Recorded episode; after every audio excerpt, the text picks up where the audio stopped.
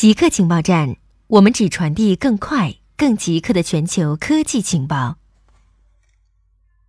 魔兽世界经典怀旧服上线，魔兽世界经典怀旧服今天上线，中国版是明天早上六点，英国是周一当地时间二十三点。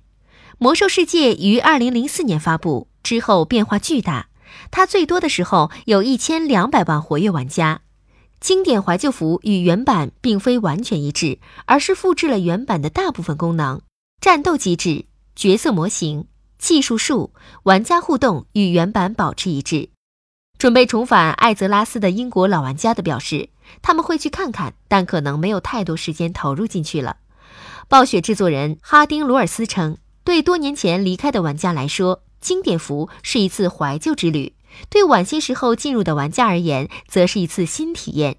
他承认，大部分玩家可能会在一两个月内享受下旧的记忆，之后就会离开。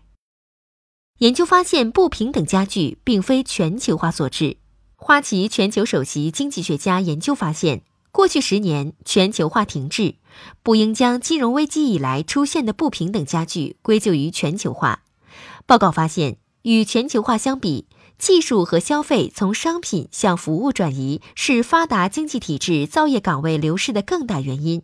报告显示，贸易在全球产出中的占比从1980年代起开始加速增长，但最近十年陷入停滞并开始下降，反映了多边贸易协定的崩溃和越来越多的国家正在实施的贸易保护主义措施。作者认为。全球化在全世界倒退，将导致以更糟糕的分配方式分割一个更小的经济蛋糕。全球供应链解体可能会使较贫穷国家更难在全球贸易中获得立足点，并提高生活水平。超级火山爆发是人类最大的自然威胁。人类面临的灭绝风险有很多，比如行星撞击地球、核战争或者超级火山爆发。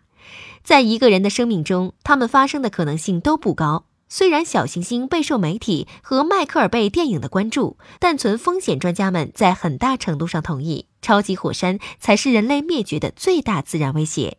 地球上分布着二十座超级火山，爆发的可能性都不大。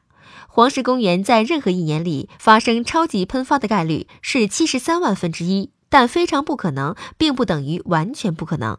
尽管人类的天性就是把两者混为一谈，将生存风险与日常危险区分开来的不是可能性，而是后果。手游占据全球游戏市场半壁江山。数据显示，到二零一九年底，全球游戏市场将达到一千五百二十亿美元，其中百分之四十五或六百八十五亿美元来自手游，同比增长百分之十点二。手游的快速增长吸引了大量投资，人人都想分到一块蛋糕。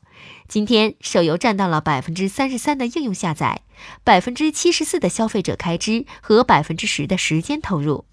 二零一九年，全世界玩手游的人数将达到二十四亿，相当于全球人口的三分之一。